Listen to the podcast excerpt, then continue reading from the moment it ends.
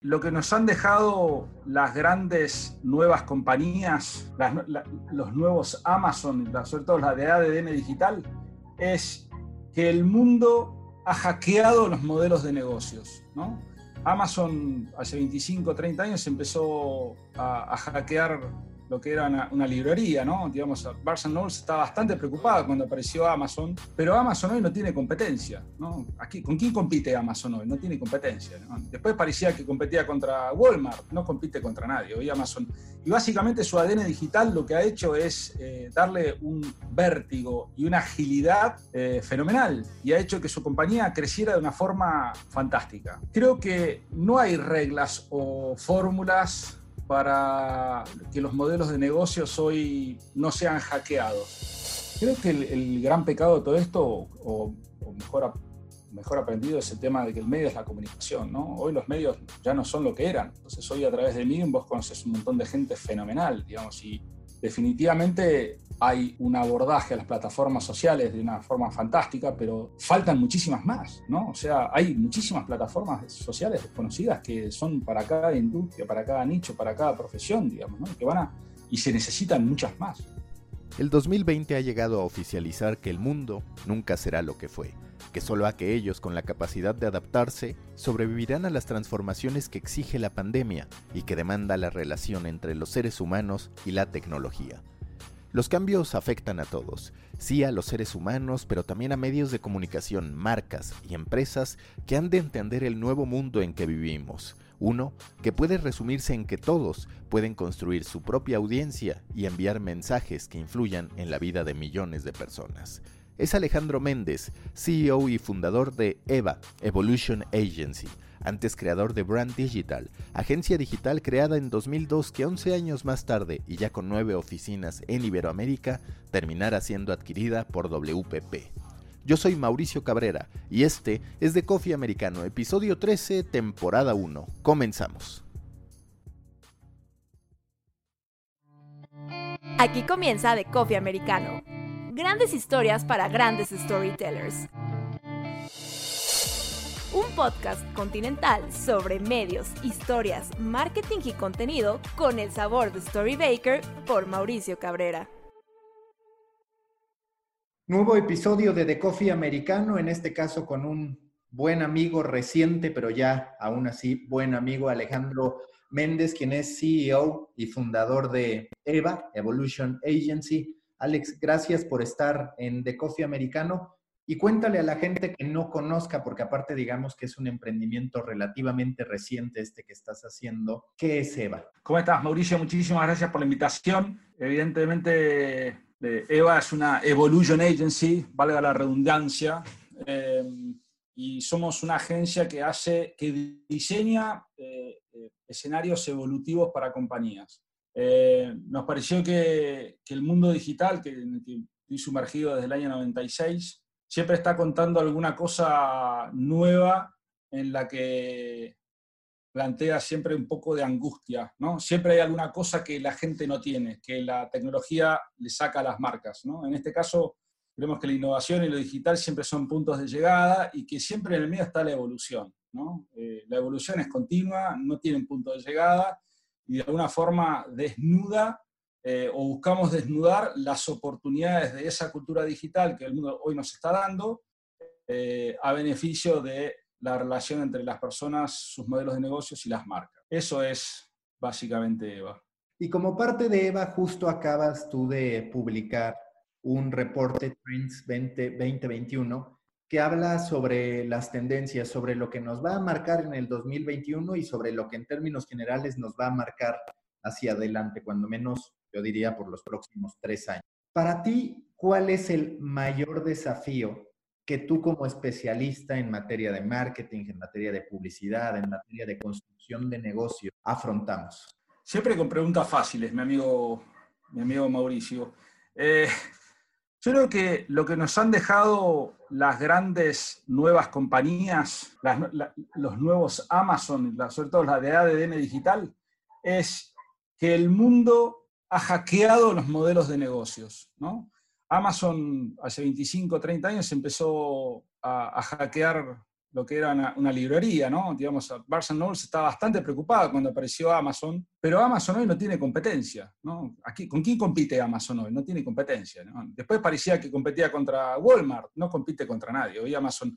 Y básicamente su ADN digital lo que ha hecho es eh, darle un vértigo y una agilidad eh, fenomenal, y ha hecho que su compañía creciera de una forma fantástica. Creo que no hay reglas o fórmulas para que los modelos de negocios hoy no sean hackeados. Me parece que la, mejor forma de no ser hackeado es hacer que la evolución y la innovación estén dentro de las compañías. Y para eso eh, se, necesita, se, necesita, obviamente, terminar de, de, matar los viejos paradigmas, si es que todavía existen los paradigmas, adoptar estas nuevas culturas de ADN digital, abordarlas de una forma decidida, eh, y tener la capacidad de reinventarse. Digamos, es algo que nos cuesta mucho al ser humano eh, tratar de salir de la zona donde tenemos control. Los procesos burocráticos de las compañías nos han hecho crecer durante los últimos 25, 50 años, pero esos procesos burocráticos que diseñan eh, planes fantásticos eh, y a través de talento, con oportunidades, hoy han cambiado, ¿no? Y los mercados de alguna forma están quedando en manos de compañías que antes no existían. Y esas compañías están haciendo un trabajo espectacular.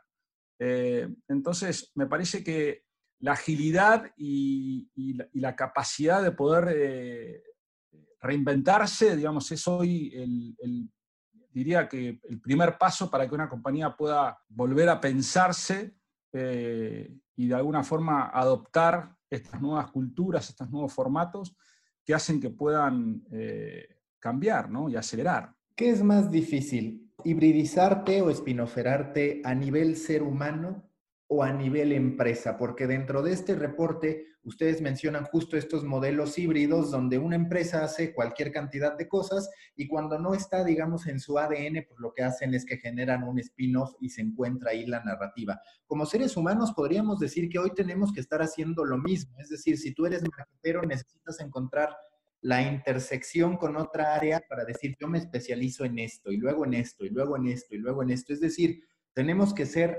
varias versiones de nosotros mismos e incluso muchas veces en un mismo día asumir distintas cachuchas de yo soy especialista en esto y luego me tengo que pasar a esto y luego regresar a esto.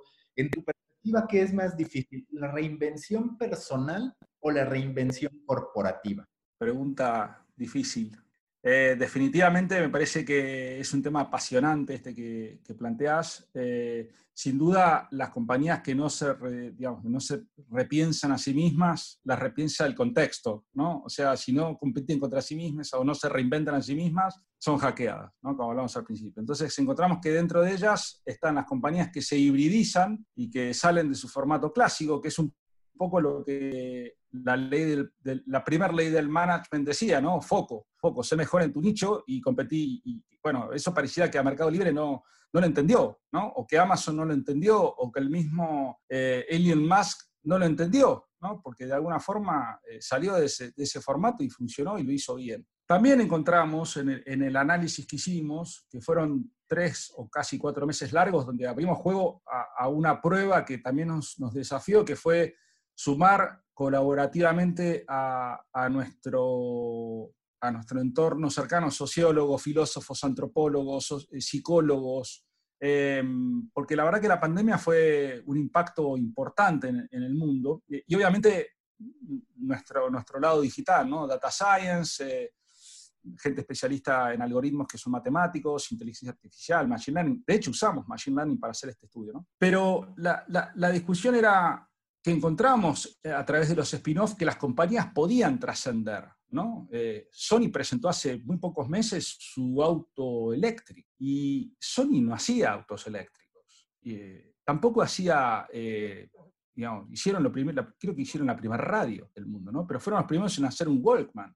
Y fueron los primeros en muchas otras cosas que vos decís, bueno, al final estas compañías hicieron spin-off y el spin-off le funcionó como trascender, como modelo trascender y, pudo crecer. Ahora, todas compiten en, sí en una industria y hacen que la competencia los haga mejores. Eh, en el caso de las personas, me parece que si no se resignifican a sí mismas, si no se reinterpretan a sí mismas, se pierden una gran oportunidad de ver qué, otras, qué, otras, qué otros talentos tienen y qué otras personas podrían ser. Es un juego medio raro, pero todos tenemos siempre un montón de talentos que hacen que nuestra mesa sea mucho más rica en el momento que tenemos que cambiar de sombrero. Em, digamos, tengo muchos amigos que son de, una sola profesión, ¿no? Médicos o abogados, y no se animan a decir que son otra cosa, ¿no? Pero tienen unos talentos fantásticos para escribir, tienen unos talentos fantásticos para narrar, eh, pero son abogados o médicos. Eh, yo creo que en, este hoy, eh, donde a través de Internet uno puede educarse, formarse y de alguna forma darle espacio a esos talentos, eh, es mucho más nutritivo y mucho más atractivo eh, el desarrollo personal con las oportunidades que tenemos para poder eh, ir moviéndonos de, ser humano, digamos, ¿no? de enriquecernos a través de, poder nutrir esos talentos que también tenemos. y me parece que eso cambió para siempre. En los últimos años, digamos, los médicos van a ser médicos, pero no saben si van a ser médicos el día de mañana. Y van a tener que estar atentos a, a esas señales que de alguna forma van tallando las profesiones y obviamente a la humanidad misma, ¿no? ¿Tú cómo juegas con las distintas pretensiones de las personas al momento de acercarte a tus clientes? Es decir, por un lado vivimos en la ansiedad que los propios seres humanos hemos fomentado y que se han acelerado a través de las plataformas tecnológicas, y por el otro, también estamos abrazando aplicaciones que nos quiten la ansiedad. Es decir, nosotros somos clientes de los problemas o de las creencias que nosotros mismos nos llevamos a la cabeza. Tú en tus propuestas de marketing, en lo que haces con tus clientes, ¿cómo intentas evaluar distintos momentos y las actitudes que a veces parecen hasta contrarias de las personas? Bueno, yo creo que el mundo está replanteando un gran sinceramiento, ¿no? Eh, y, acá nos toca a cada rincón, a cada metro cuadrado de cada uno. ¿no? Eh, en el caso mío, soy marketinero, eh, marketero de profesión. Eh, lo primero que estudiamos era la campana de Pavlov, ¿no? estímulo-respuesta. ¿no? El, ruso, Pavlov, el ruso, planteaba que si le hacías, tocaba una campana y le servía la comida al perro, el perro salivaba y automáticamente ya ese estímulo. Bueno, lo mismo intentamos hacer nosotros durante todos estos años. ¿no? Donde las marcas de alguna forma a través de los creativos o, a través de las agencias nos hicieron creer que nosotros podíamos correr más rápido o, patear más fuerte eh, si usábamos unas chuteras o unas botas de determinada marca, ¿no? O, si destapábamos una botella íbamos a ser felices, ¿no? Destapar la felicidad. Em, creo que el, sinceramiento plantea y que, el mundo, digamos, los empresarios, digamos, no pueden a costa de todo seguir eh, haciendo lo que hacen, ¿no? Los incendios que hay en California son reflejo de los mismos que tenemos hoy aquí en Córdoba, en el estado de Córdoba, son imposibles de detener, y los mismos que fueron a principio de año en Australia, ¿no? Y todo eso es parte de lo mismo, El mundo está necesitando un, sinceramiento muy formal y muy frontal. Em, creo también que nos encanta al hombre inventarnos preguntas o, dejarnos seducir por cosas que en definitiva hay un juego, ¿no? En eso de, la seducción, de que, bueno, si uno compra un ratito de felicidad al destapar una lata, ¿no? Una lata roja, eh, o, teniendo un iPhone o teniendo un, no sé, uno es más feliz, ¿no? O se siente mejor. Em, las nuevas tecnologías han demostrado que, existe dopamina y muy real en el momento que uno hace y, y vive adentro de las pantallas, ¿no? Estamos viendo cosas en las que uno dice, después de 15 minutos dice, ¿no? Viendo un video tras otro de gente que no conozco, que no sé ni qué hace, ni qué... Y bueno, está el algoritmo ahí de alguna forma trabajando en nuestra cabeza. Bueno, nos gusta. Así que también es una necesidad de abordar o de tomar eh, una realidad un poco más cercana de, e, esta pandemia creo que nos ha, nos ha puesto más cerca de lo que no queremos ser, ¿no? Nos, nos ha mostrado un espejo más claro de dónde ponemos nuestro tiempo. Oye, Ale, y en lo que respecta a los, los, distintos momentos de las personas, porque digamos que hasta antes de la pandemia se ubicaban dos grandes momentos o tres grandes momentos en el comportamiento del ser humano. La mañana, te arreglas, te preparas para salir al trabajo y demás. El momento en el que estás en el trabajo, con una breve interrupción durante la comida, vuelves al trabajo y de ahí emprendes el regreso a tu casa. Ahora, a ver si tú estás de acuerdo, más que actividades, me parece que la vida de los seres humanos va a tener, digamos, tres premisas, o debería, desde mi perspectiva, tener tres premisas, sobre todo por este aprendizaje constante que se debe tener, por esta evolución. Es aprender, es hacerte tiempo para vivir, hacerte tiempo para compartir lo que haces, que ese compartir se convierte también en tu content marketing personal, por así decirlo, o el de tu empresa.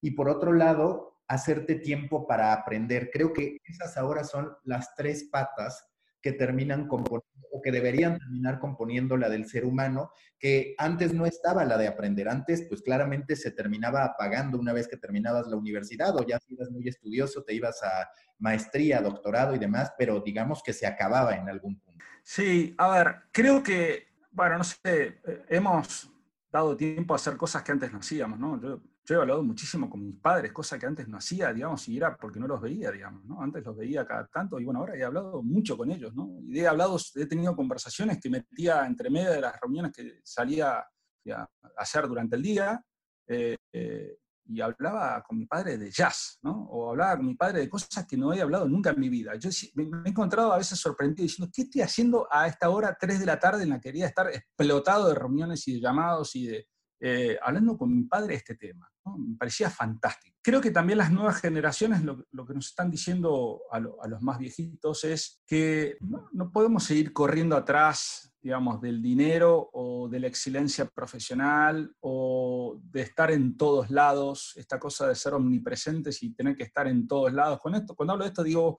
no tenés que estar todo el día en el gimnasio, no tenés que estar todo el día eh, llevando a tus hijos a todos lados, eh, no tenés que estar también eh, de alguna forma siempre queriendo formar incluso la misma vida social, ¿no? Cuántas relaciones que a veces no valen la pena. Y las nuevas generaciones de alguna forma parece que nos, plantean esto, ¿no? Nos desafían un poco, nos interpelan a ver qué tan cierto es lo que estás diciendo que estás haciendo. Los centennials, los millennials, eh, que, digamos, tienen los mismos valores quizá, pero en otros tiempos, ¿no? Eh, se plantean más de disfrutar la vida, se plantean quizá de viajar más, se plantean de casarse en algún momento si es que quieren casarse, eh, se plantean incluso el mismo sexo, que nosotros, mi generación, no se cuestionaba mucho el sexo. Digo, se cuestionan y se permiten hacer cosas que nosotros hoy no hacemos. Lo que creo es que de alguna forma eh, vamos a terminar siendo más normales. Eh, no, creo mucho en esto de la nueva normalidad, creo que es la, vieja normalidad. Lo que está pasando ahora es que nos hizo ver un poco más la realidad de lo que creíamos que era importante y urgente, y ahora estamos dándonos cuenta que eso que era importante y urgente ahora está cambiando, digamos, está, teniendo más una, cosa más real de lo que realmente era. Igual me, me, cuesta, me cuesta creer que los hábitos se transforman y duran para siempre. ¿no? Creo que hay una gran foto de este periodo que está terminando, por suerte. ayer en Argentina murieron, tuvimos el pico de muertes, pero creo que se va algún día se tiene que terminar, ¿no? Em, y después de casi siete meses. Eh, y, pero creo que e, el hombre al final necesita que sus hábitos lleven su vida a algún lugar, ¿no? que, que, digamos, necesita diseñar y sistematizar hábitos para que esos hábitos un poco lleven la vida de cada uno.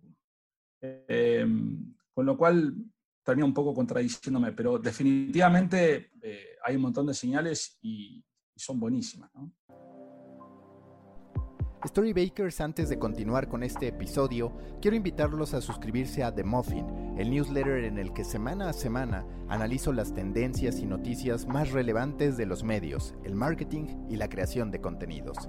Si quieren ser parte de una comunidad de más de 3.000 periodistas, emprendedores, storytellers, creadores de contenido, marketeros y empresarios, suscríbanse a The Muffin, storybaker.co, diagonal de, guion medio muffin, storybaker.co, diagonal de, guion medio muffin. Si se les hace más fácil, les dejo la liga en la sinopsis de este episodio. The Muffin, panquecillo rico en nutrientes para su cerebro, un producto de Storybaker. Continuamos con The Coffee.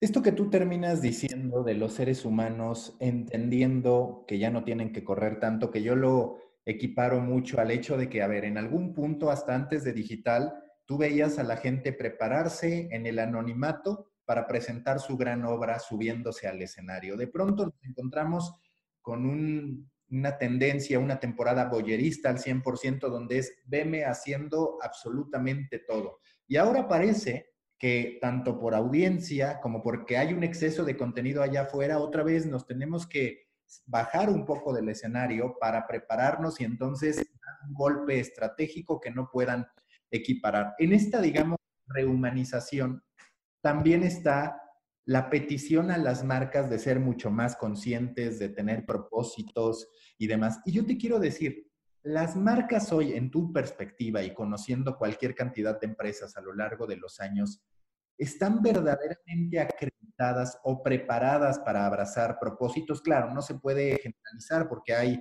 casos específicos que quizás lo hacen muy bien, pero ¿qué tan genuino tú ves el marketing de propósito, el marketing que busca defender una causa por parte de corporaciones que, pues para ser honestos, nunca antes se habían planteado la responsabilidad social más que posiblemente como un ejercicio de relaciones públicas en muchísimos de los casos. Bueno, que, que las marcas están dejando de pensar en que lo que han hecho o lo que vienen haciendo eh, tienen que cambiar, ¿no? O sea, el, paradigma de la, lo dijiste perfecto, la responsabilidad social eh, es, es una herramienta de marketing.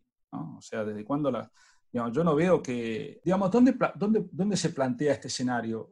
Con las redes sociales lo que pasó es que las marcas dejaron de ser, eh, a través de la televisión, un monopolio que hablaba en una sola dirección. Las redes sociales eh, escuchaban, le devolvían a las marcas lo que las marcas no querían oír. Entonces se planteó una conversación más que... Y tuvieron que salir a decir, bueno, eh, ahora vamos a tomar más mujeres porque el mundo está pidiendo que las mujeres tengan más espacio para poder desarrollarse. Bueno, ahora somos una marca que acepta a los gays. Antes, y, así, ¿no? Y, pareciera que los insights que de alguna forma se van sucediendo a través del tiempo y que es un poco el trabajo que hacen los sociólogos, ¿no? Y en base a, los insights que está el mundo diciendo o planteando, digamos, se, arman las campañas de comunicación y, y buscan una cercanía, un guiño con, la audiencia a través de los insights, que son genuinos y son reales y, están muy bien. Ahora, son muy pocas las marcas que, hacen, por ejemplo, lo que hizo Nike en, Estados Unidos con Kaepernick, ¿no?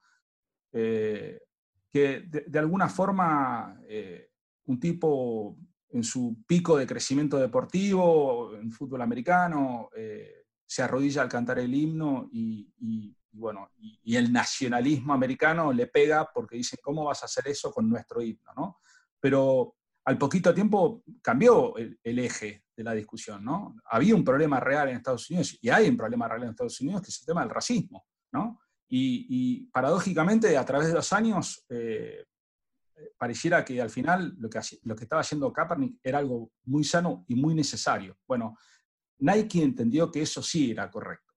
Sus acciones bajaron esa misma semana, no me acuerdo si un 3, un 5, un 7%, tocaron un pico y rebotaron porque era genuino lo que estaba haciendo Nike y al final le dio crédito a ese, a ese momento en el que se arrodillaba cuando cantaba el himno y al final terminó dándole vuelta, digamos, como, como una excelente campaña de sinceridad y de, y de, realidad, de que toma el pulso al mundo y le dice al mundo, bueno, nosotros creemos en estos valores.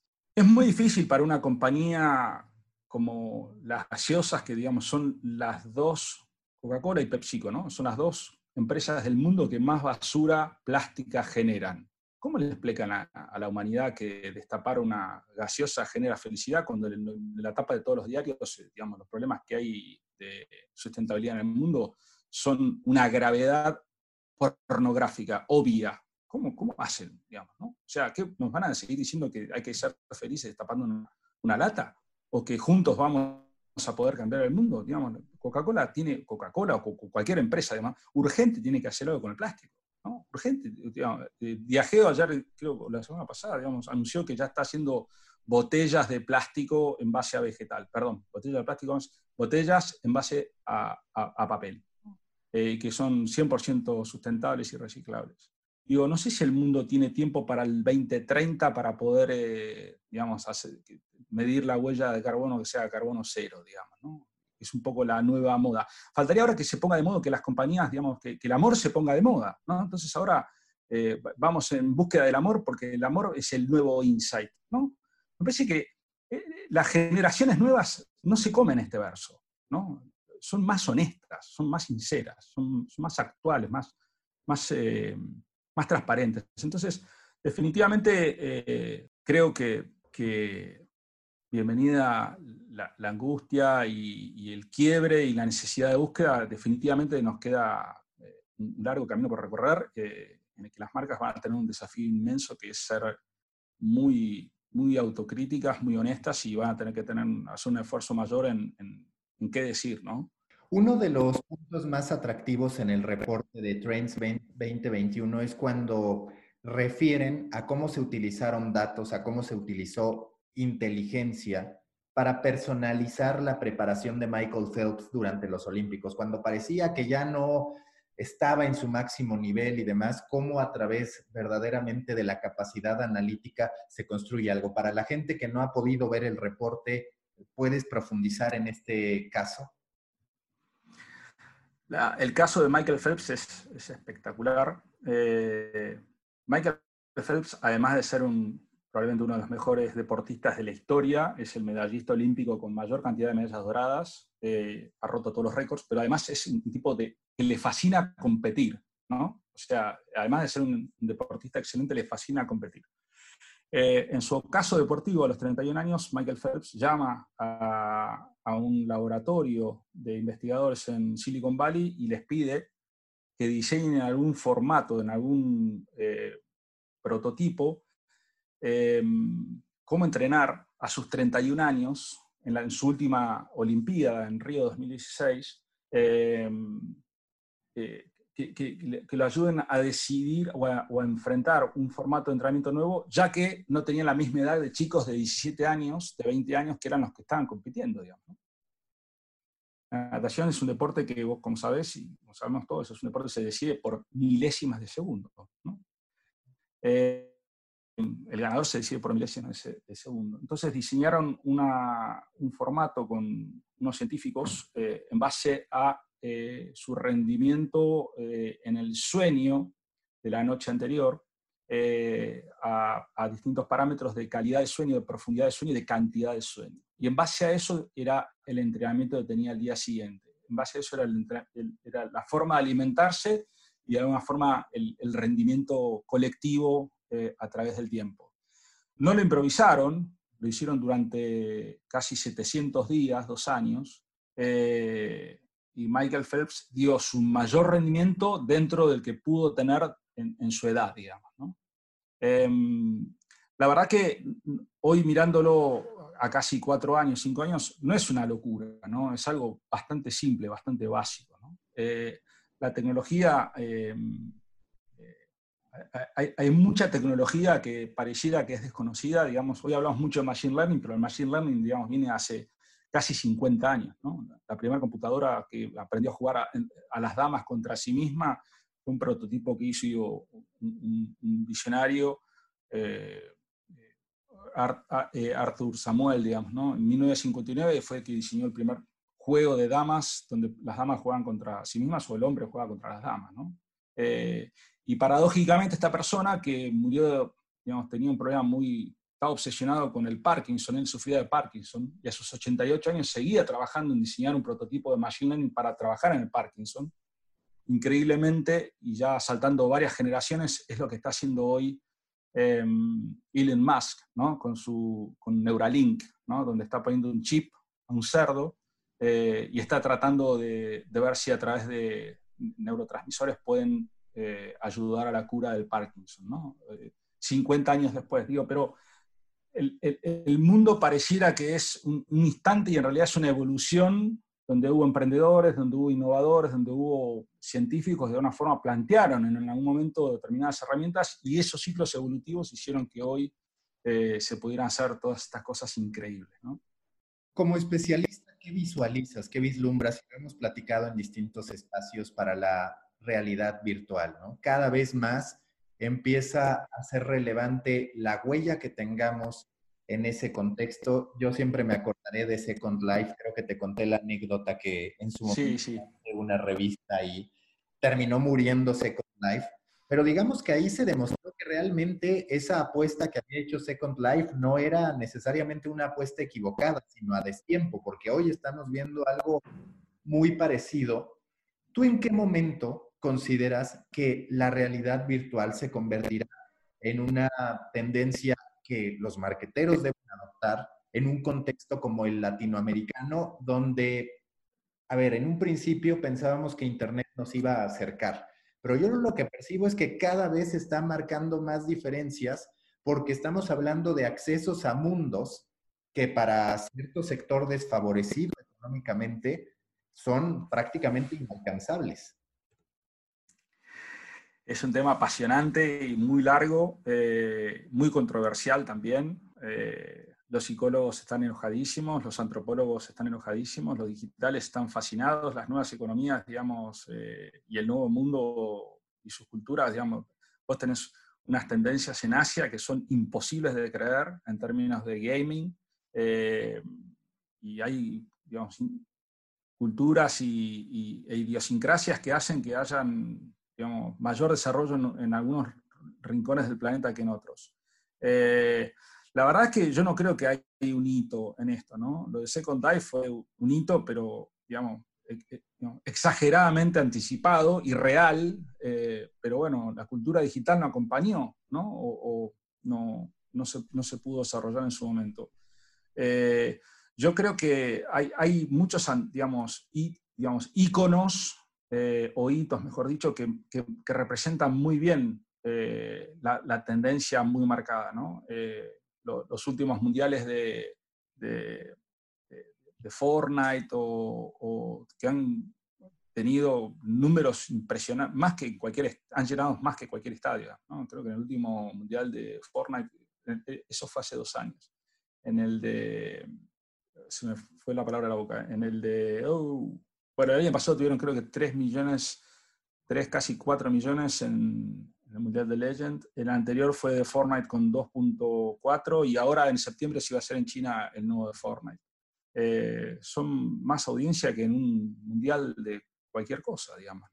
Hay, eh, junto a esto, em, yo creo que son un montón de cosas que hacen al todo. ¿no? Eh, tenés compañías como NextVR, que es una compañía que fue adoptada hace poquito por, por Apple, en 100 millones de dólares, una compañía de realidad virtual que tiene la transmisión de, la NBA. El año pasado transmitieron la final. Creo que vamos a terminar todos adentro de los estadios en forma virtual. O sea, hay en el deporte, ni hablar en, en música, en conciertos, incluso creo que también en todo lo que es la parte académica o, de formación, hay ya números muy marcados y muy relevantes en distintas industrias que hacen que, esto vaya marcando ya una curva muy, potente. ¿no?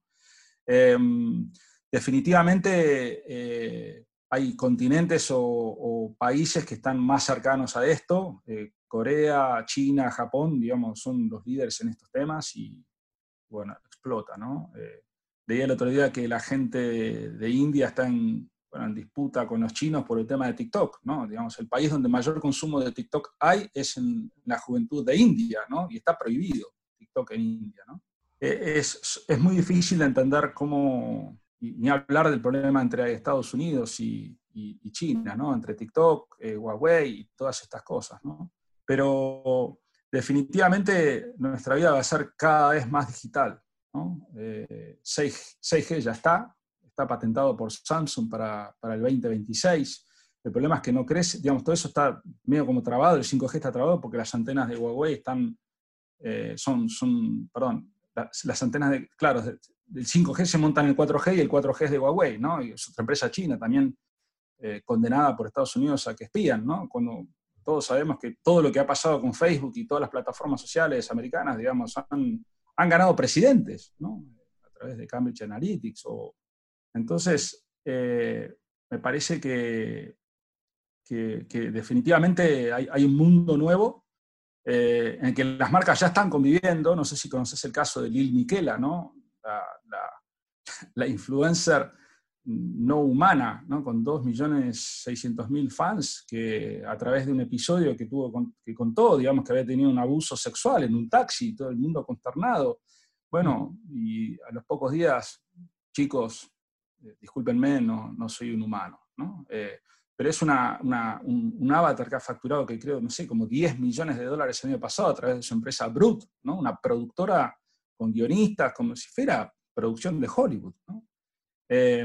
Pero bueno, nos entretiene, no es real y convivimos con eso, ¿no? Y quizá es el nuevo formato de entretenimiento, ¿no? relacionarnos de esta forma, ¿no?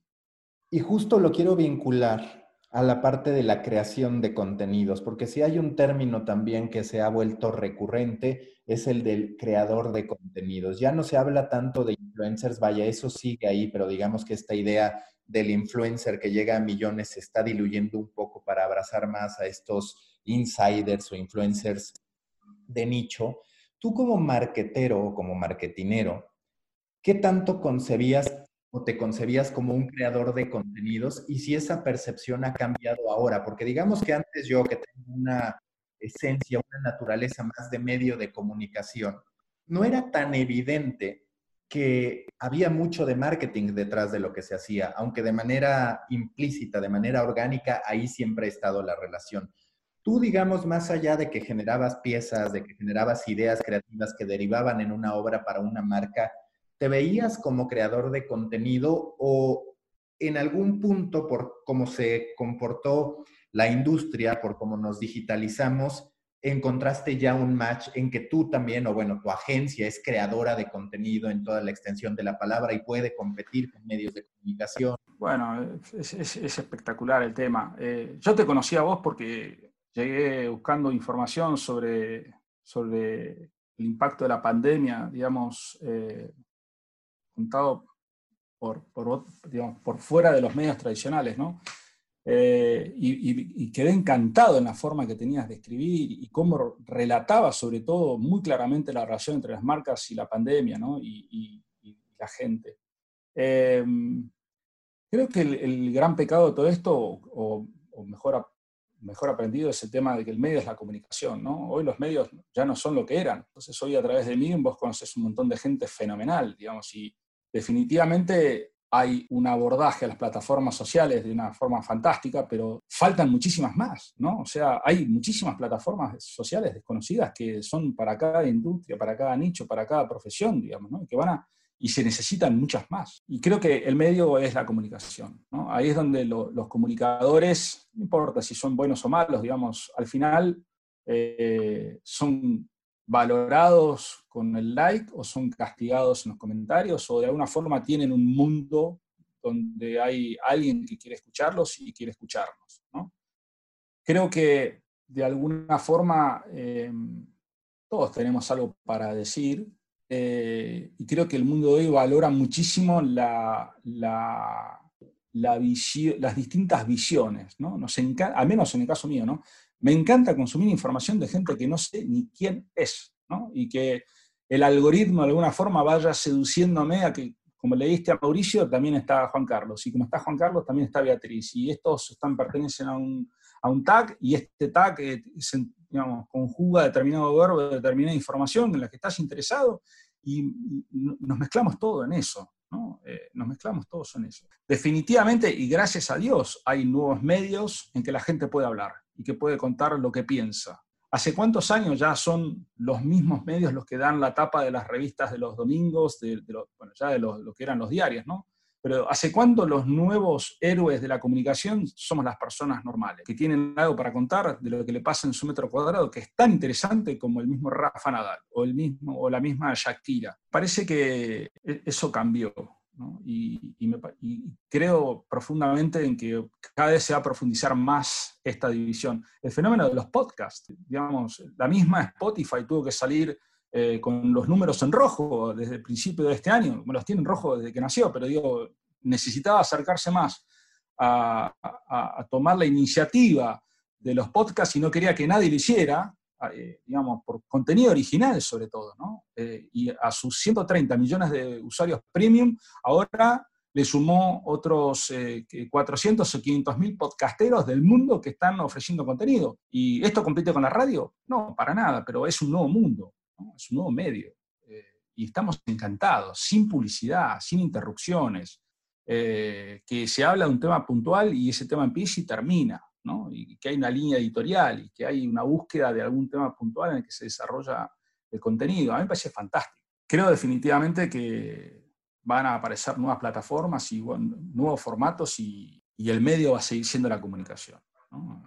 Lo que la gente tenga para decir va a ser aceptado no, pero definitivamente va a haber eh, un nuevo espacio.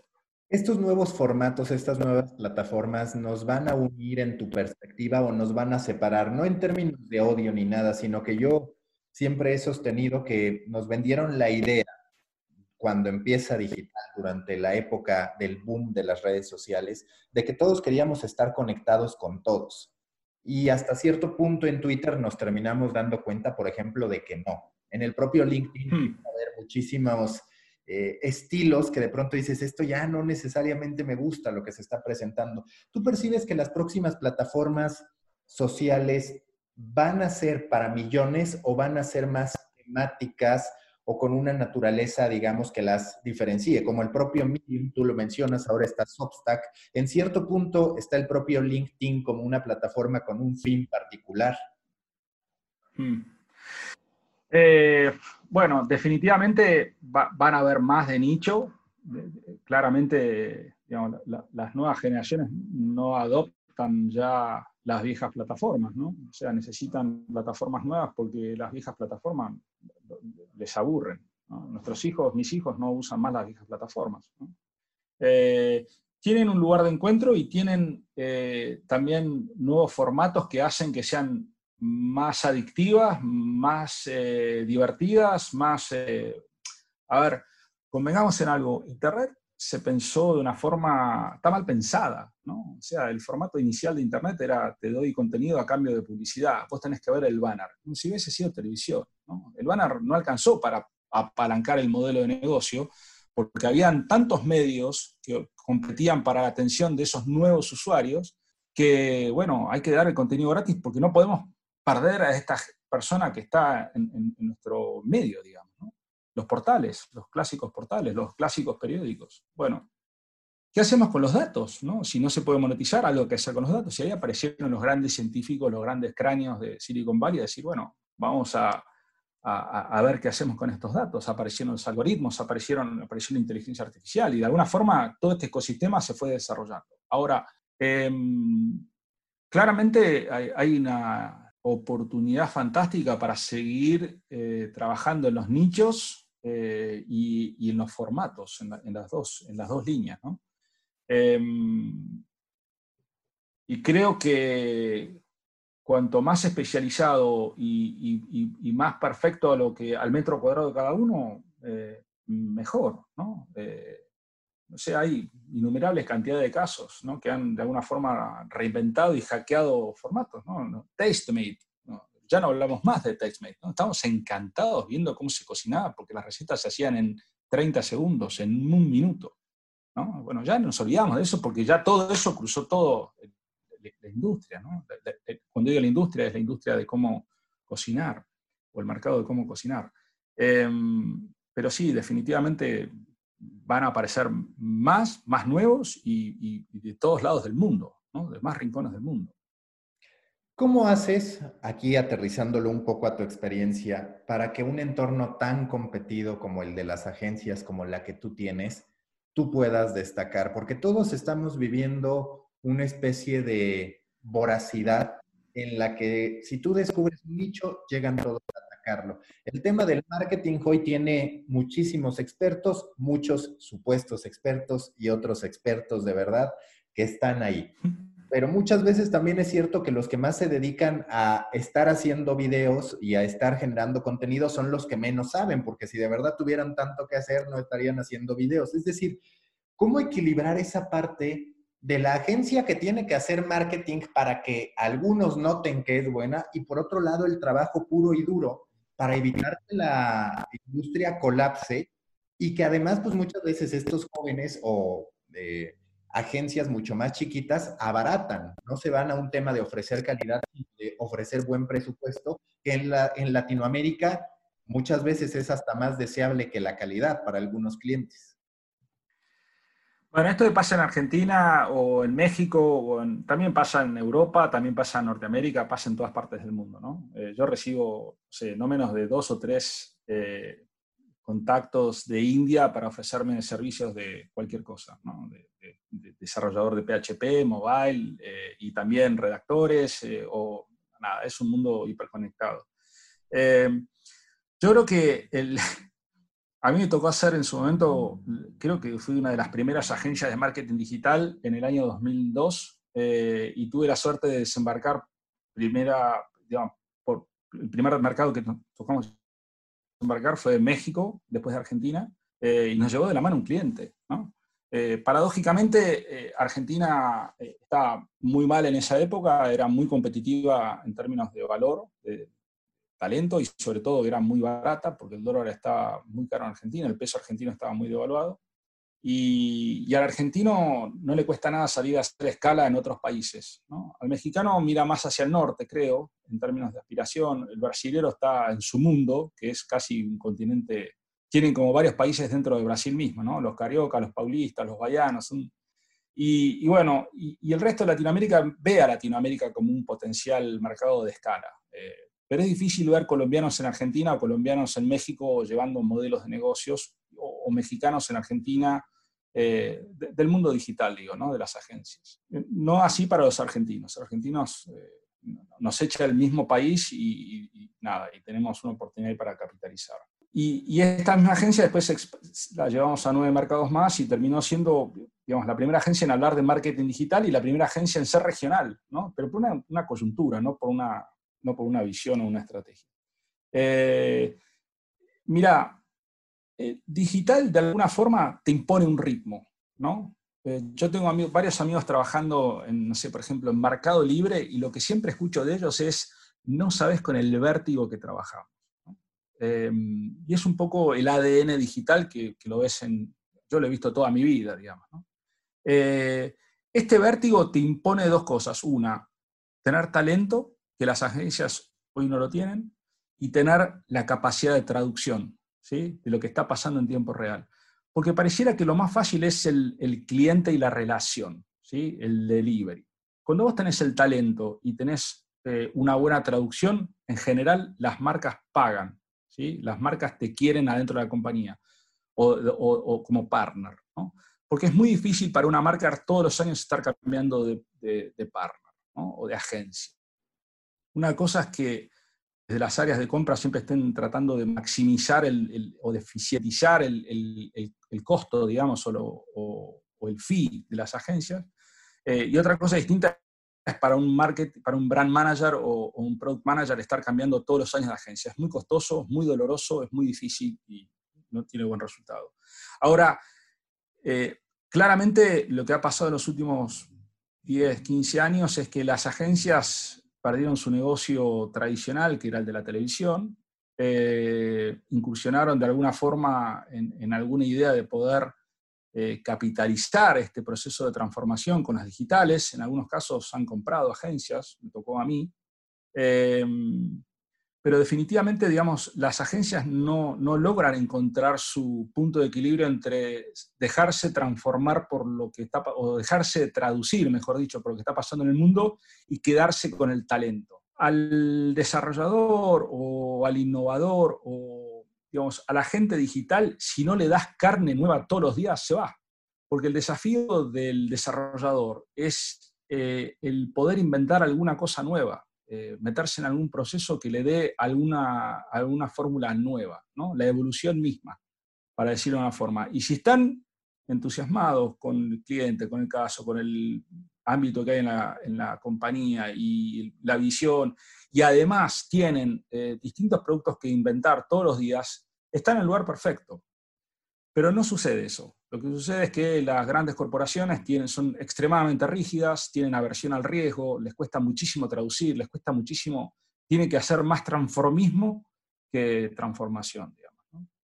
Em, y bueno, y ahí es donde surgen los, los topitos, los bichos que salen de abajo de la tierra y que se transforman un día en que tienen un cliente, dos clientes, cinco, veinte clientes y que tienen que irse del país a, a conquistar el mundo, ¿no? que fue mi caso. Eh, es un caso de emprendedorismo, es un caso 100% de innovación sobre un modelo de negocio inexistente, eh, donde todas estas variables conjugan. Em,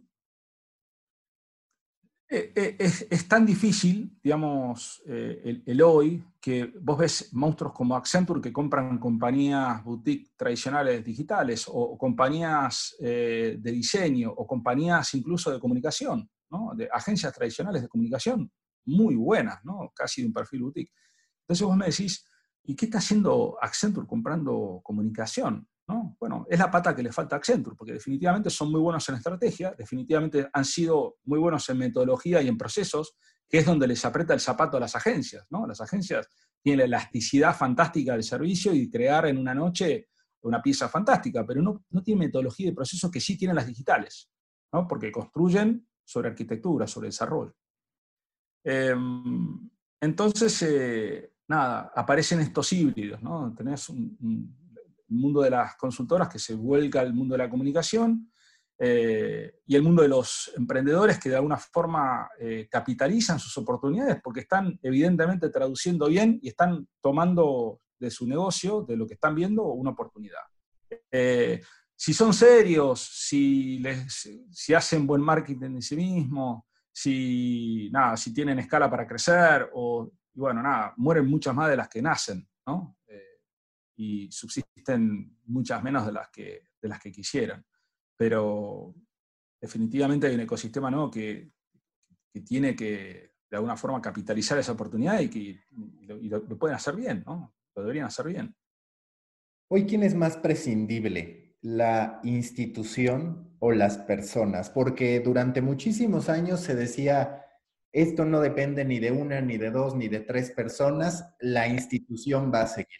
Y pues ahora nos encontramos con un contexto en el que puede que viva más la persona y que tenga más futuro que la propia corporación. ¿Por qué? Por el cambio constante que hay en las industrias y demás. Y ahorita tú mencionabas otro punto, cómo muchas veces el modo en que las empresas se hacen del máximo talento ya no es contratándolas, porque en muchos de los casos ya ni siquiera pueden, porque no necesariamente pasa por el sueldo, sino por la libertad creativa que puedan tener y demás, entonces empieza a dar un replanteamiento donde quizás el mejor, el mejor, mejor talento que puedan requerir las corporaciones, ahora lo tienen que adquirir comprándolo y disfrutando los meses que los puedan tener, digamos, de empleados, que aspirando a contratarlos en sí mismo. ¿Te parece que esa es una de las grandes transformaciones que estamos viviendo? Es difícil. Eh, digamos, yo tenía la idea de que un Jeff Bezos podía cambiar el mundo. Pero Jeff Bezos no hizo todo lo que está haciendo. Claramente Jeff Bezos no puede hacer todo eso que hizo. O sea, tuvo una visión, una oportunidad, tuvo, pudo armar un equipo, ese equipo tuvo, trajo talento, trajo, y digamos, y todas esas pequeñas visiones fueron armando todo este gigantesco mundo que se llama Amazon. ¿no? Eh, lo mismo con, con, con, Apple. ¿no? Todos decíamos, bueno, ahora sin, sin, sin Jobs, digamos, Apple va a morir, va a dejar de hacer productos innovadores y Apple está entre las dos o tres compañías más importantes del mundo. Eh, la misma Microsoft, ¿no?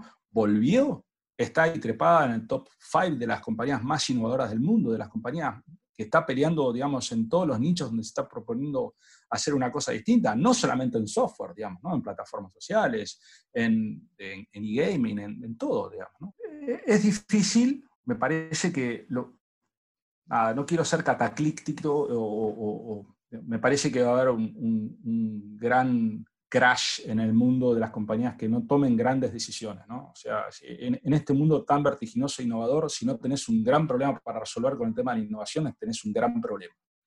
Eh, porque, digamos, compañías menos, eh, más rudimentarias o, digamos, sin tanta cosa pomposa eh, como Sony, digamos, lanza un auto eléctrico ¿Y qué tiene que ver Sony con un auto eléctrico? Y está haciendo algo.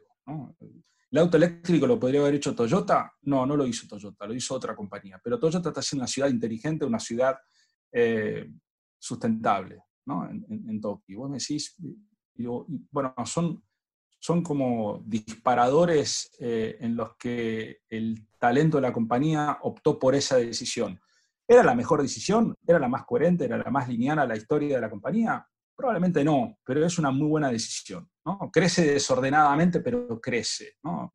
Un poco como la adolescencia. ¿no? Creces un poco deformemente, pero creces. Yo creo que es, es, un, es un, mix eh, las compañías que, que, le tomen el pulso a la innovación y a la evolución, sumado de talento con un buen propósito, definitivamente se comen el mundo. Definitivamente se comen el mundo. Los monopolios no, no, tienen más oportunidades ni van a tener más espacio, van a ir muriendo. La oportunidad, digamos, para hackear esos modelos la tienen todas las industrias, Todas las industrias han sido hackeadas, las de alimentos, las de seguros.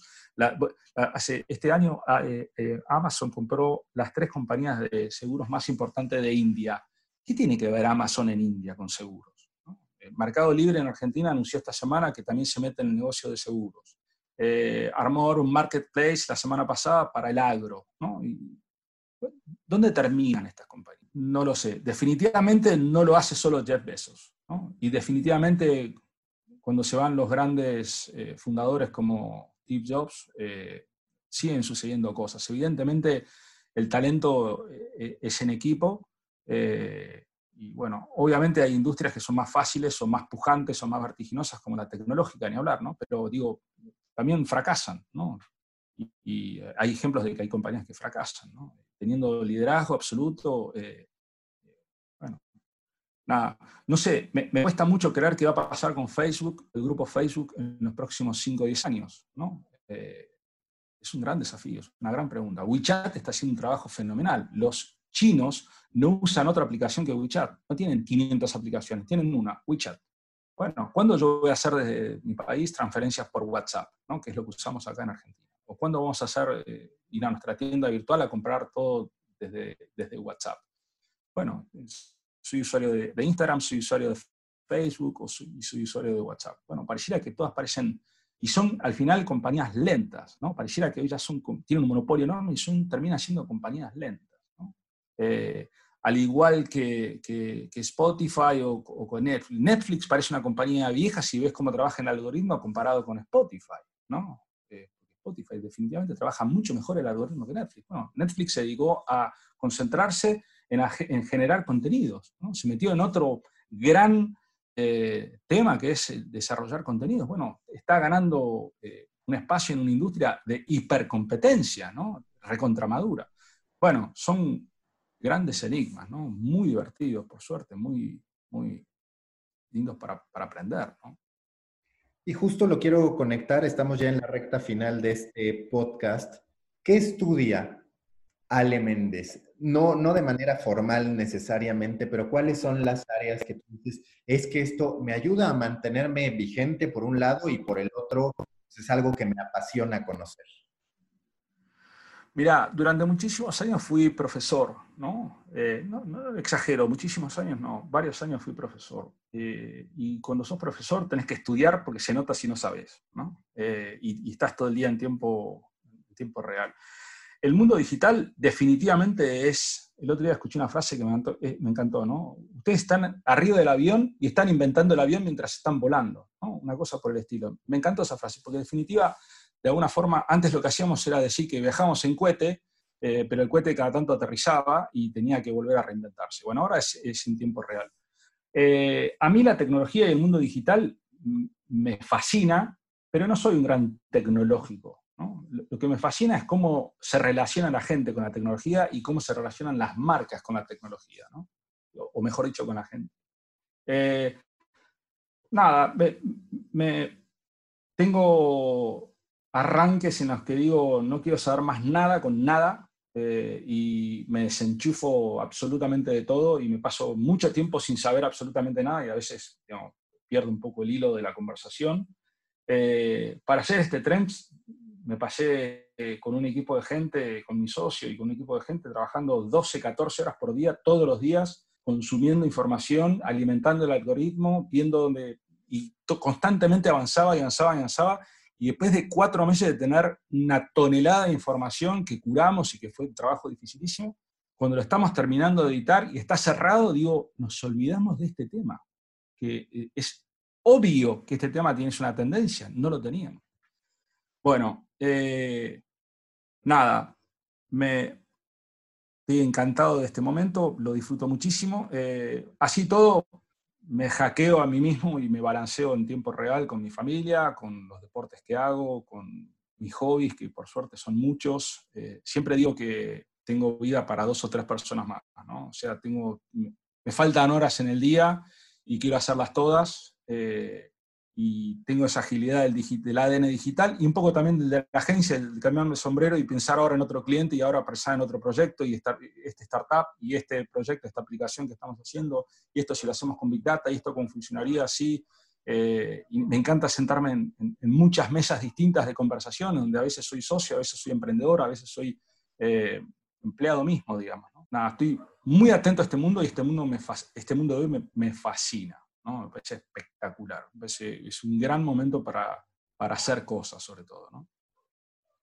Esta parte de las super apps, la penúltima pregunta que te quiero hacer. Yo cada vez reflexiono más y pienso que el contenido también va a tener su lugar en esta app única, como dices, WeChat en China, que Rappi lo está intentando en Latinoamérica. Mm. ¿Tú percibes que el contenido, sobre todo ahora que está el boom del contenido utilitario, parecería entonces tener más sentido puedan trasladar a super porque atienden a lo mismo, a satisfacer tus necesidades.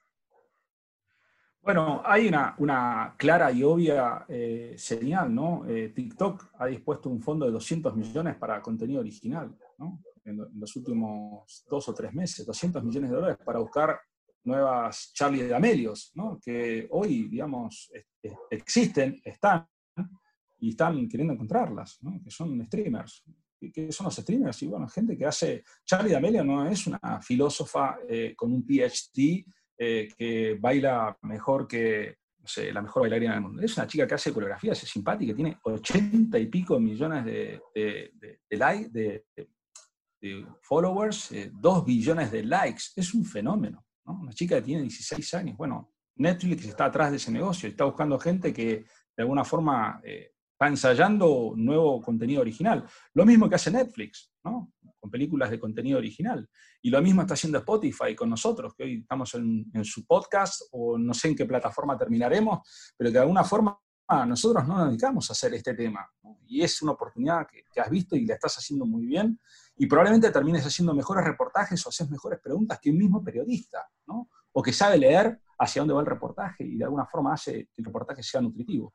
Eh, nada, eh, es, fantástico. Definitivamente la concentración de los contenidos no está ni va a estar nunca más concentrada. Es definición del libro. O sea, los contenidos están en cada rincón, de cada maceta que uno levanta, hay contenido. Y quien traduce y ve ese contenido puede ser un escritor, un artista, un actor, eh, en fin, lo que sea. ¿no? Eh, Ale, la última pregunta de siempre en The Coffee Americano. Si tú fueras un tipo de café a partir de tu personalidad, de lo que quieres proyectar, ¿a qué sabe el café Alementes? Intenso. Intenso, oscuro, potente. Eh, nada, quizá aburrido porque siempre es igual de intenso, ¿no? Eh, intenso y de sabor amargo. Pero no me gusta el café americano tibio, el café americano lavado, me gusta el café intenso, que sienta que hay semillas de café en mi boca, como el tequila. ¿Cómo extraño el tequila mexicano, Dios mío? Cuando vengas, habrá tequila y mezcal, que ahora se ha puesto más de moda. Está de moda el mezcal, sí, vi que ahora dejan que la planta florezca, ¿no? Ese es el nuevo, el nuevo secreto, que antes era el peor pecado, ahora la dejan, bueno, evolución misma.